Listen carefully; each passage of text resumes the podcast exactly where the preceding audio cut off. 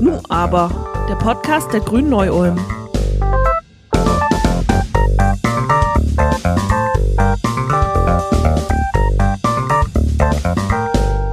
Hallo, liebe Zuhörer, zur ersten Folge von Nu aber, dem Podcast der Grünen Neu-Ulm im neuen Jahr. Ihr seid hoffentlich alle gut und gesund in 2021 angekommen und habt Lust, mit uns zusammen auch in diesem Jahr eine ganze Reihe interessanter gesellschaftlicher Themen und politischer Themen zu besprechen.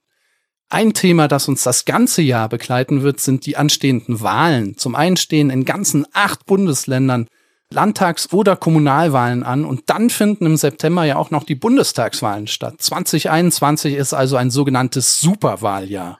In Bayern fanden die Landtagswahlen 2018 und die Kommunalwahlen letztes Jahr statt. Das heißt, hier in Neu-Ulm geht es für uns Grüne und für unsere Bundestagskandidatin Ekin Deligötz erst im Spätsommer mit dem Wahlkampf los. Das sieht auf der anderen Seite der Donau allerdings ganz anders aus. In Baden-Württemberg finden bereits am 14. März die Landtagswahlen statt. Und das ist Grund genug für uns von Nu aber, den grünen Kandidaten aus unserer Schwesterstadt Ulm, Michael Jukow-Schwelling, einzuladen um mit ihm über seine Kandidatur und die baden-württembergische Landespolitik, wie sie ist und wie er sie sich vor allem vorstellt, zu sprechen. Hallo, Michael.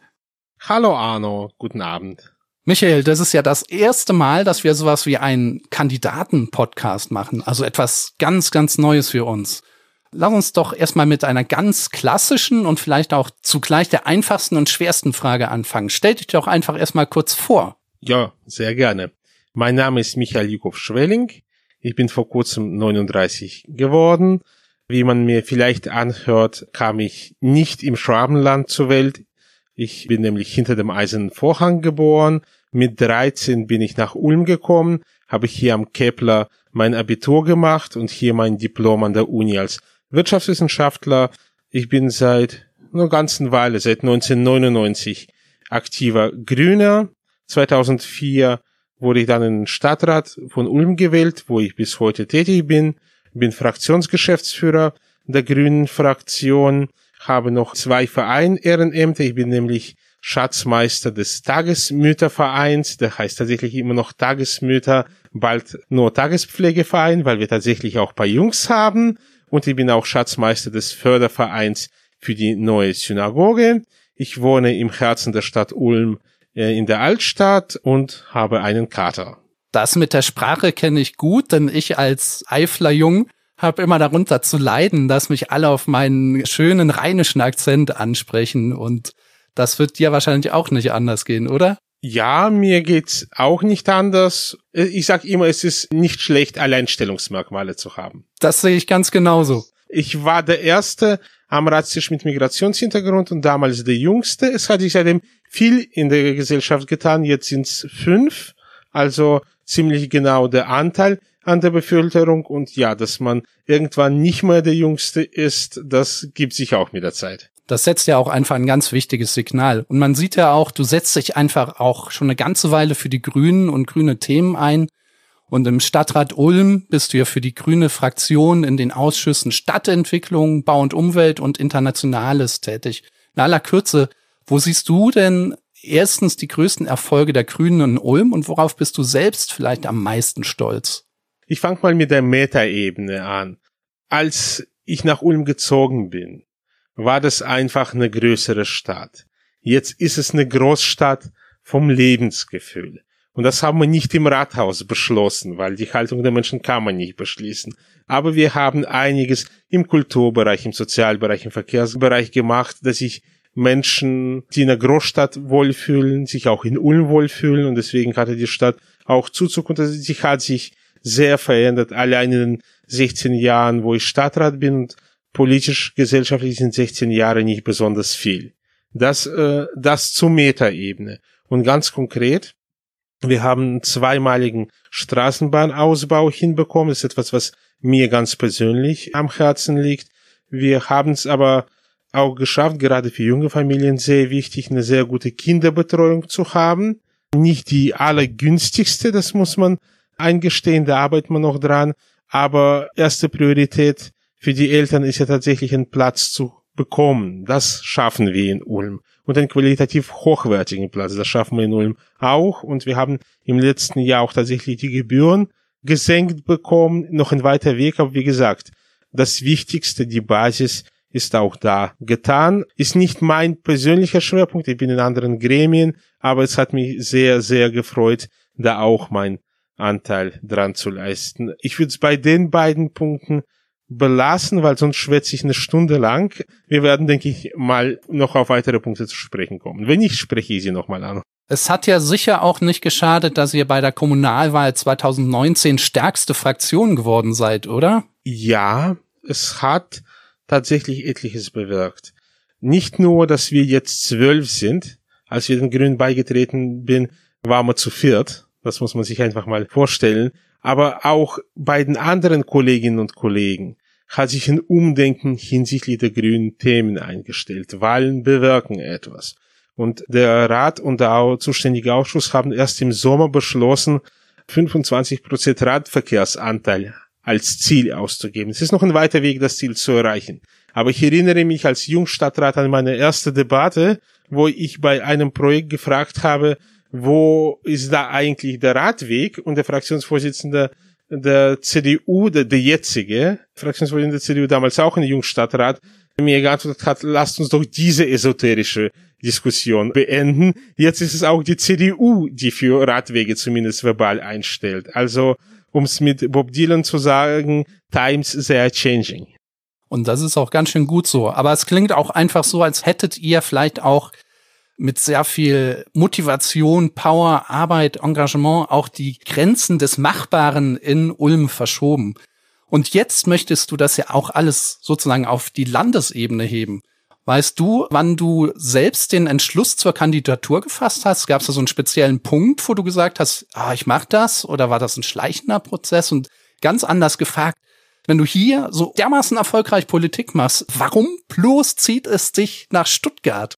Den Entschluss, das zu wollen, habe ich gefasst, das kann ich ziemlich genau sagen, im März des Jahres 2010, als der damalige Kandidat und jetzige Abgeordnete Jürgen Filius gesagt hat, er kandidiert einmal und will einmal wiedergewählt werden, aber dann will er aufhören, weil die Grünen sollen keine Sesselkleber und Sesselkleberinnen produzieren. Und schon damals habe ich mir gesagt, okay, wenn es bis dahin so läuft, wie es jetzt gelaufen ist, werde ich dann meinen Hut in den Ring werfen. Das war jetzt nichts, worauf ich die zehn Jahre dann hingearbeitet habe jeden Tag, aber das war etwas, was aus meinem Hinterkopf nie gewichen ist.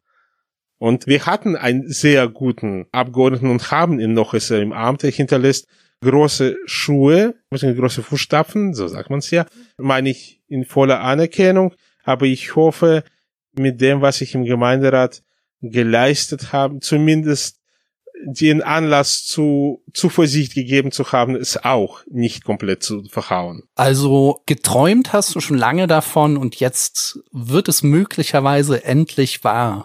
Na gut, die Wählerinnen und Wähler haben das letzte Wort. Wahlen sind keine Formsache, aber der Kreisverband Ulm und ein Teil des Kreisverbands Salb-Donau, der Wahlkreis erstreckt sich ja über neun Gemeinden des Landkreises und die Stadt Ulm, haben mir das Vertrauen erwiesen, es in ihrem Namen zu versuchen. Das war ja auch nicht selbstverständlich. Es haben sich insgesamt vier Menschen darum beworben, Kandidatin oder Kandidat zu werden. Und wenn man im ersten Wahlgang schon gewählt wird, bei drei Mitbewerbern und Mitbewerbern als einer von vier, dann ist es ein schönes Zeichen des Vertrauens.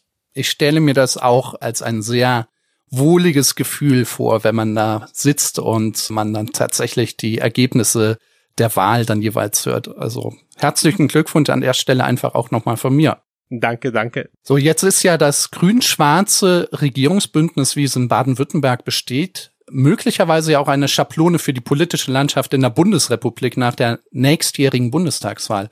gleichzeitig gibt es ja auch viele Grüne, inklusive mir selbst, aber beispielsweise auch vielen aus der grünen Jugend, die dieser Kombination, also schwarz und grün, auch in Baden-Württemberg eher skeptisch gegenüberstehen und möglicherweise auch eine Konkurserklärung an die eher, sagen wir mal, linke ökosoziale DNA der Grünen befürchten. Und tatsächlich kann man es ja auch negativ deuten, wie geräuschlos die grüne Regierung in Baden-Württemberg bisher vonstatten ging. Will heißen, insbesondere eine progressive Klima- und Umweltpolitik wurde bislang eher vorsichtig umgesetzt, bis zu dem Punkt, dass sich im September in Freiburg sogar eine neue, in Anführungszeichen grüne Partei, äh, die Klimaliste gegründet hat. Und dieser besonders wirtschaftsfreundliche klimapolitische Kurs wird zuweilen ja auch sogar als Kretschmannisierung, übrigens auch von Kretschmann selbst, der Klimapolitik bezeichnet.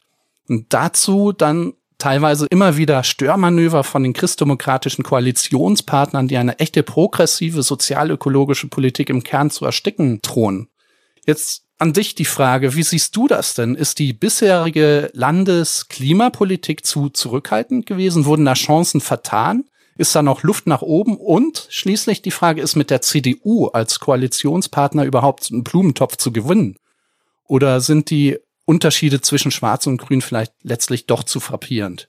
Ich versuche alle Teilfragen abzuarbeiten. Sollte ich was vergessen, sei so nett nachzufassen, weil ich finde es wichtig, dass man bei so einem Gespräch auch auf den Zahn fühlt und nicht nur Mikro hinhält. Also, fangen wir mal von hinten an. Es ist nicht einfach mit den Schwarzen. Wirklich nicht.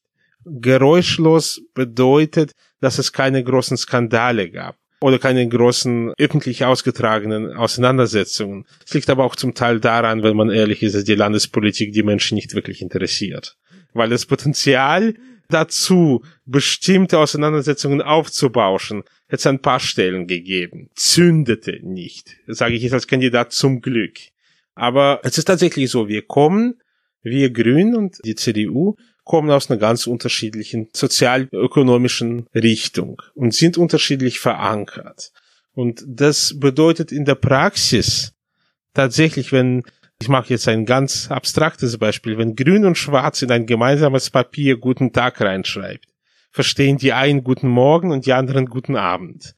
Und man kann nicht sagen, das eine oder das andere ist besser, aber es dauert, bis man herausgefunden hat, was man tatsächlich meint. Es ist mühsam, man muss extra Runden drehen, etc., etc., etc.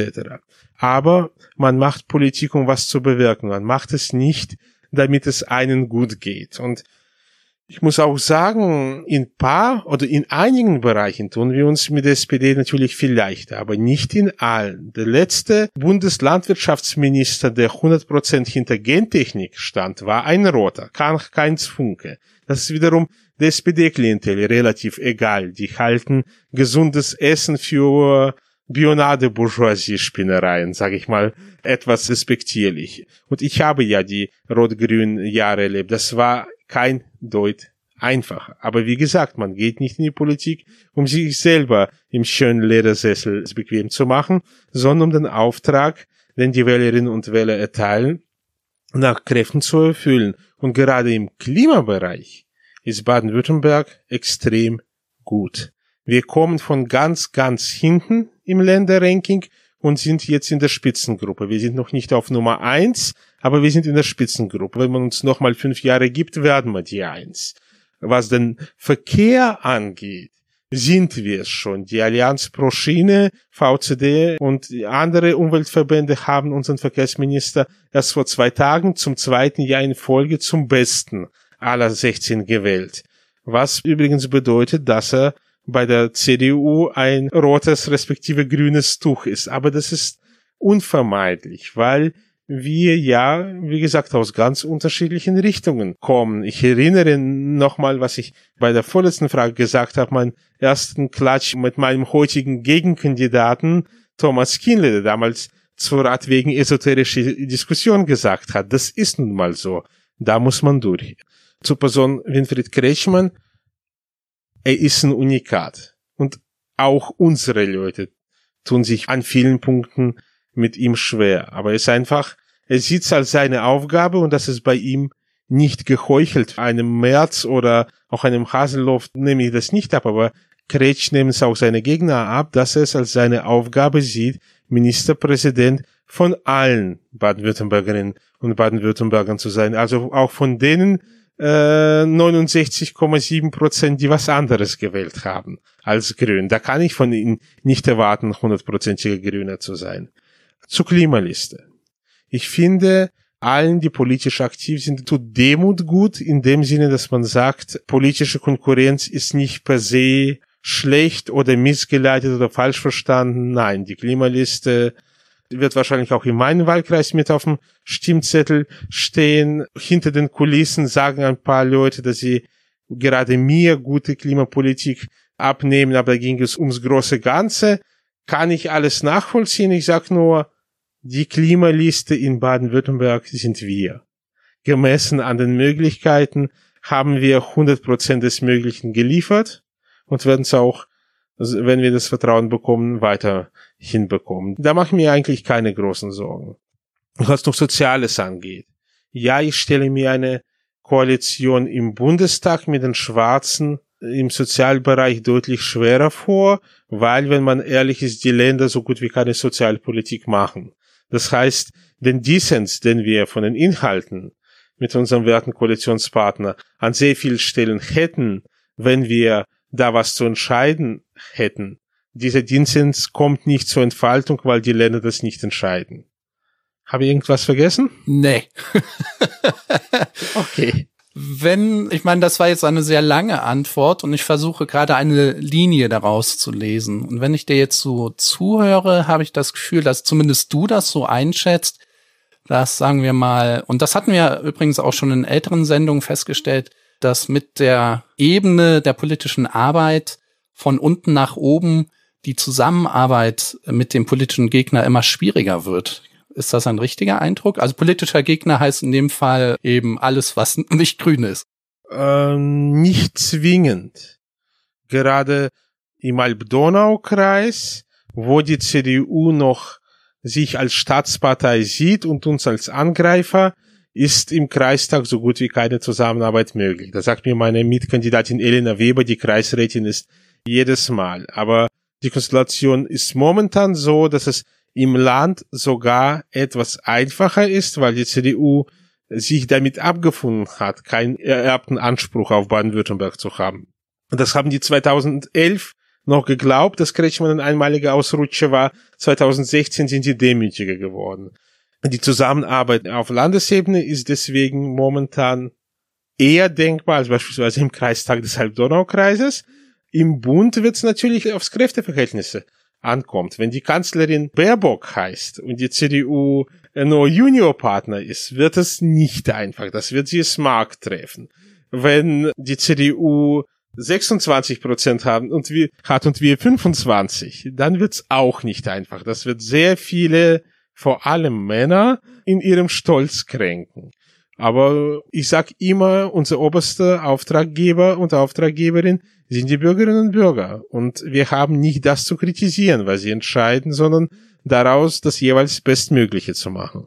Ich würde dir da zustimmen und würde da auch noch ergänzen, dass ja auch ein bisschen verletzter Stolz vielleicht gar nicht so schlecht ist, um auch die eigene Politik mal zu hinterfragen. Ja, es hat ein bisschen was mit der Persönlichkeit zu tun.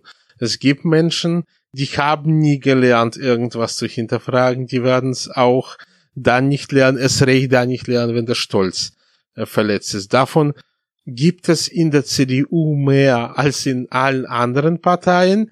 Das hat objektive Gründe. Das hat nichts mit der Politik zu tun. Das hat objektiv damit zu tun, dass die CDU zumindest im Westen den größten Altersschnitt hat. Die Lernbereitschaft sinkt mit dem fortschreitenden Alter und die unbelehrbarsten im Osten ist die Linkspartei. Aus den gleichen Gründen. Das ist nur menschlich. Jetzt gehen wir mal einfach davon aus, dass alles klappt die Grünen holen bei den Wahlen ein super Ergebnis und die Umfragen sehen ja auch im Moment wirklich nicht so schlecht aus. Und Winfried Kretschmann wird wieder Ministerpräsident und wirst Landtagsabgeordneter. Was sind denn dann die Themen, für die du dich im Landtag einsetzen würdest? Na gut, die drei Themen, die mir am meisten am Herzen liegen, sind der Klimaschutz. Da geht's vor allem auch um den Themenbereich Wärme, der wird häufig außen vor gelassen, aber geht auch um den Bereich Verkehr. Der Verkehrssektor ist der einzige, in dem die Emissionen so gut wie nicht gesunken sind in den letzten 30 Jahren. Also Klimaschutz im Allgemeinen, öffentlicher Verkehr und Verkehrswende im Speziellen und der Green New Deal für mich als Herzensanliegen als studierter Ökonom. Okay, das sind jetzt drei große wichtige Themen. Ich würde jetzt noch mal tatsächlich einen Schritt zurücktreten und die Themenschwerpunkte im Einzelnen vielleicht mal kurz durchgehen. Da ist ja jetzt zum ersten von dir genannt der Klimaschutz. Baden-Württemberg hat ja ein eigenes Klimaschutzgesetz, das als Zwischenziel von mindestens 42 Prozent Treibhausminderung bis 2030 ausgehen möchte und auch viele gesetzliche Initiativen auf den Weg gebracht hat oder bringen möchte, um dieses Ziel zu erreichen. Und ich habe aber auch gesagt, dass bisher, also vorhin schon gesagt, dass bisher vielen Kritikern das Vorgehen der Landesregierung bei der Umsetzung einer solchen Klimapolitik noch zu vorsichtig erscheint, was ja angesichts der Klimakatastrophe, in die wir ja zweifelsohne schon mit einem Fuß stehen, erstmal keine falsche Diagnose ist. Wo siehst du denn hier selbst noch Handlungs- und Verbesserungsbedarf? Ganz ehrlich, 42 Prozent sind so ziemlich das Äußerste, was Länder aus eigener Kraft erreichen können. Es ist interessant, die gleiche Frage oder eine ganz ähnliche Frage wurde mir bei der Nominierungsversammlung gestellt. Und auch da habe ich ehrlich geantwortet. Die gesamten, also das, die Klimaziele in ihrem Gesamtumfang können nur erreicht werden, wenn alle Ebenen ihren Beitrag leisten. Wir brauchen einen Beitrag der kommunalen Ebene, wir brauchen einen Beitrag der Landesebene, wir brauchen einen Beitrag der Bundesebene, wir brauchen einen Beitrag der europäischen Ebene und wir brauchen einen globalen Beitrag. Und natürlich sind 42 Prozent für sich genommen nicht ausreichend. Aber das ist schon das Äußerste im Zugriffsbereich eines Bundeslandes. Ich hoffe sehr, dass ab kommenden Jahr auch eine Bundesregierung amtiert, die auch ihren Beitrag ambitionierter leistet und damit die Stadt Ulm konkret mehr tut und auch der Alb-Donau-Kreis. Dafür stehen meine Mitkandidatin Elena Weber und ich in unseren derzeitigen Ämtern. Ein jeder tue seine Pflicht, so steht es irgendwo in der Heiligen Schrift. Da würde ich dir auch glatt recht geben. Was viele eben vergessen ist, dass Klimaschutz tatsächlich nicht nur ein weitesten Sinne politisches Problem ist, sondern überall zu bedenken ist. Das heißt in der Wirtschaft, sogar in der Kultur, also in der Erziehung und in dem, was die Menschen über das Klima wissen wie man darüber denkt. Insofern gebe ich dir recht, eine Politik der kleinen Schritte ist vielleicht ein Weg, den man gehen kann. Ich drücke das bewusst sehr vorsichtig aus. Auch da einfach eine Erfahrung aus der Praxis. Ich hatte mehrere Gespräche im Klimacamp und äh, habe, weil es Teil des Auftrags ist, hingenommen, dass man die gesamte Stadtpolitik als Ganzes kritisiert was auch ein bisschen richtig ist, weil wir sind ein Gesamtgremium und natürlich kann man darauf hinweisen, ja, bei der Abstimmung war ich gar nicht dabei oder habe anders gestimmt, aber dadurch wird sich ja in der Sache nichts ändern. Aber es war auch so, als ich den jungen Leuten erzählt habe, was die Stadt Ulm schon alles so selbstverständlich macht, dass man nicht mehr darüber redet, waren sie überrascht, weil ein Teil auch für die selbstverständlich war, weil es Realität ist seit vielen Jahren, aber es ist eben nur in Ulm Realität. Und man muss ja auch sagen, wir ganz, also sorry, das hörte sich so allgemein äh, geschwätzig an, also ganz konkret, wir haben eine der höchsten Fernwärmequoten deutschlandweit, im Westen die dritthöchste und innerhalb der Fernwärme den besten Primärenergiefaktor, also den geringsten CO2-Emissionen pro Kilowattstunde zumindest ab kommenden Jahr, wenn der letzte Kohlekessel abgeschaltet ist. Das ist, und das hat sehr viele Millionen gekostet. Und das ist jetzt da und man redet nicht mehr darüber. Aber das spart jeden Winter etliche 10.000 Tonnen CO2. 10.000 Tonnen ist jetzt nicht der Maßstab, auf dem es weltweit geht, aber wir reden auch nur über eine Stadt. Ja, das ist das Paradox bei den Umständen, wenn etwas gut läuft, dann merkt man gar nicht, was schlecht laufen könnte. Ja, das ist auch irgendwo verständlich, aber genau dafür gibt's uns ja, also in dem Fall dich und mich, um das äh, auch mal anzusprechen. Dein zweiter Punkt ist ja der öffentliche Nahverkehr und damit auch das große Thema Mobilitätswende. Das ist ja gerade im Autoländle nicht gerade ein einfaches Thema. Und auch hier wird der Landesregierung ja gerne mittlerweile auch eine recht große Nähe zur Automobilindustrie nachgesagt. Und noch im Mai hat Kretschmann ja auch Prämien für Verbrenner gefordert, was wiederum von den Bundesgrünen nicht gerade gutiert wurde. Wie denkst du, könnte also im Autoland Baden-Württemberg die Mobilitätswende gelingen? Also vor allem eben mit dieser Balance aus Rücksicht auf die ja tatsächlich immer noch recht starke Automobilindustrie als Wirtschaftsfaktor und einer zugleich eben klimapolitisch zukunftsgerichteten Politik. Aus meiner Sicht sind es zwei verwandte, aber nicht identische Baustellen. Das eine ist die Transformation der Automobilindustrie, sprich die Umstellung auf umweltverträglichere Antriebe. Da ist sehr viel zu tun, gerade in Baden-Württemberg. Und man darf es nicht leicht hinnehmen, weil das sitzen sehr viele Arbeitsplätze dran. Und vor allem sitzen nicht nur im sogenannten Antriebsstrang Arbeitsplätze dran. Also allen leuchtet ein, dass wenn es Elektromotor gibt, der kein Getriebe braucht, dass dann die Getriebeherstellerinnen und Hersteller ein Problem bekommen. Das leuchtet allen ein. Aber ich möchte mit einem anderen Beispiel beginnen. Wir haben eine größere Firma in der Nähe von Ulm. Ich nenne keinen Namen, aber vielleicht errät man das.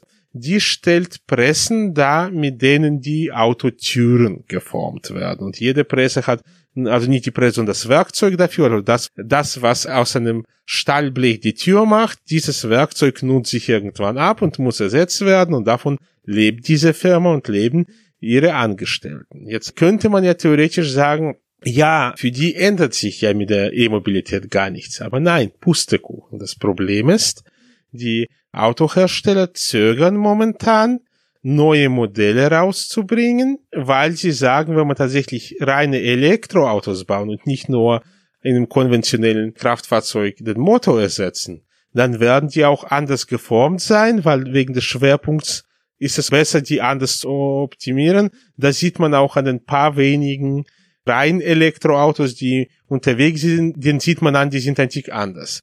Und bis die soweit sind, das zu wissen, kriegt diese Firma zwar Aufträge, abgenutzte Werkzeuge zu ersetzen, aber nicht neue zu entwickeln, weil ihre Auftraggeber in der Autoindustrie gar nicht wissen, was hätten sie denn gern. Und das zieht sich durch sehr viele Zulieferer durch, die mit dem Antriebsstrang gar nichts zu tun haben. Und das ist nicht gut.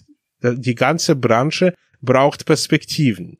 Die braucht keine Käseglocke drüber, die ja alles leicht macht, aber die braucht eine Ansage, wo soll es einfach hingehen. Und diese Ansage muss bald passieren. das Problem ist, im politischen ist immer wieder das Wort von der Technologieoffenheit. Man muss die Verkehrswende technologieoffen angehen.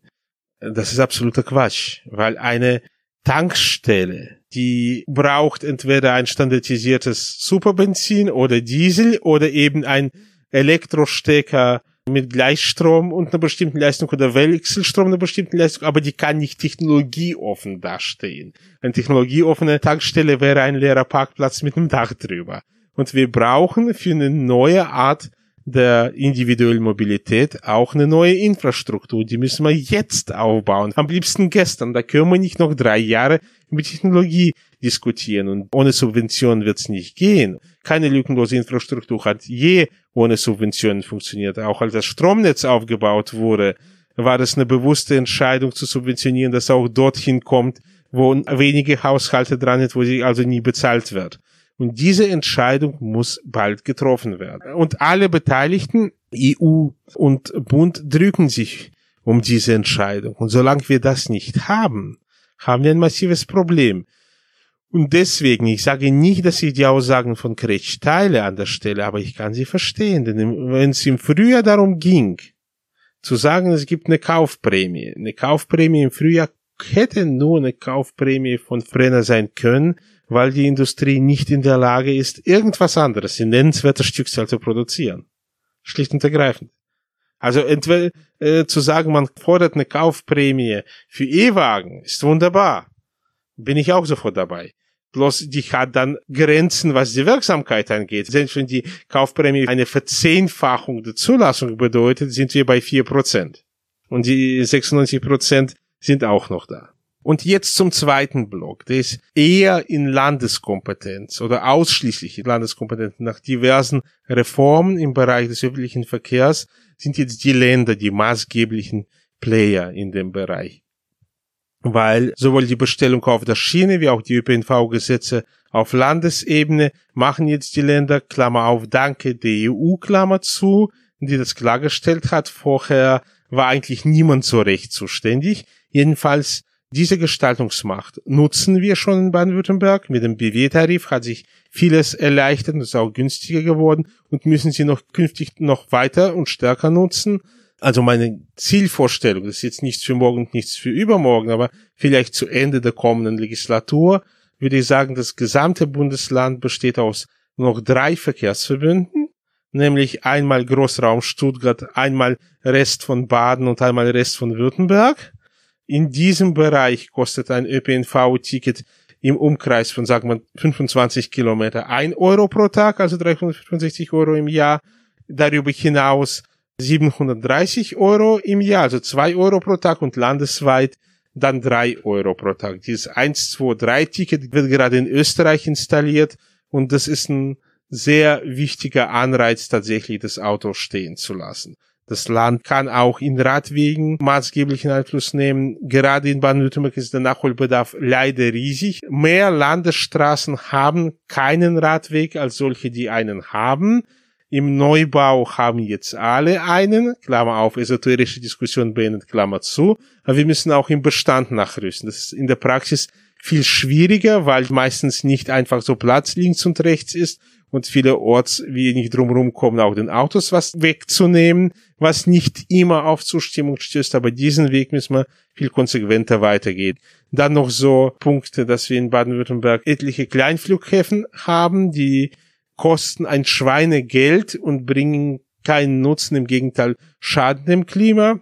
Auch daran sollte man ansetzen. Und vor allem daran können wir ansetzen. Das ist originäre Landeskompetenz. Natürlich würden wir uns da mit einem anderen Koalitionspartner als der CDU leichter tun, aber so nicht wesentlich leichter. Auch die SPD verfällt häufig auf den Trieb, es ist eine sozialpolitische Wohltat, wenn Flugreisen möglichst billig sind da muss man auch genau hinschauen. Deswegen da klare, simple Botschaft, da hilft nur möglichst viel Grün.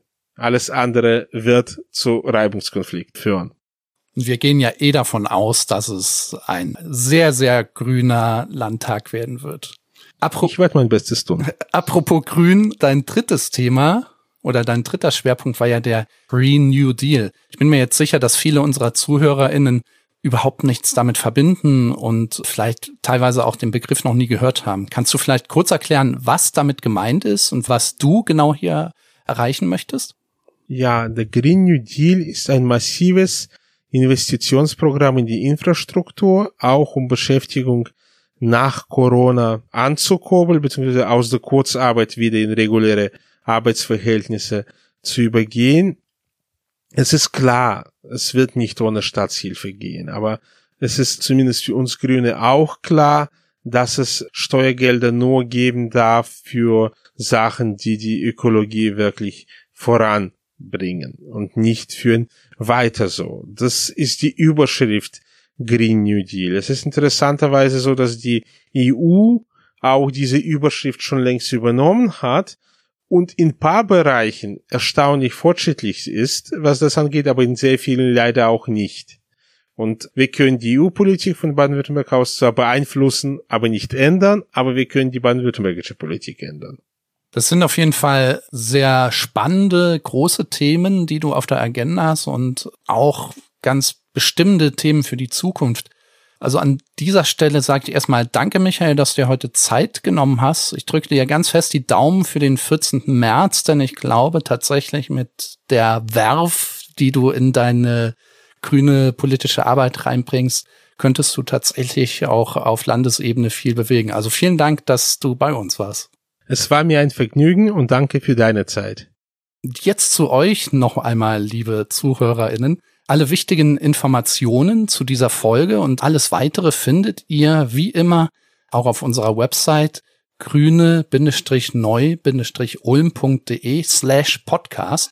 Nochmals danke, dass ihr die erste Folge dieses Jahres äh, mit angehört habt. Und ich würde mich freuen, wenn ihr auch in zwei Wochen wieder zuhört. Denn dann beschäftigen wir uns mit der Erinnerungskultur in Deutschland und bei uns in der Region Neu-Ulm. Und auch das wird wieder ein super spannendes Thema. Bis dann, wie immer, bleibt gesund und wir hören uns dann. Bis dann. Tschüss.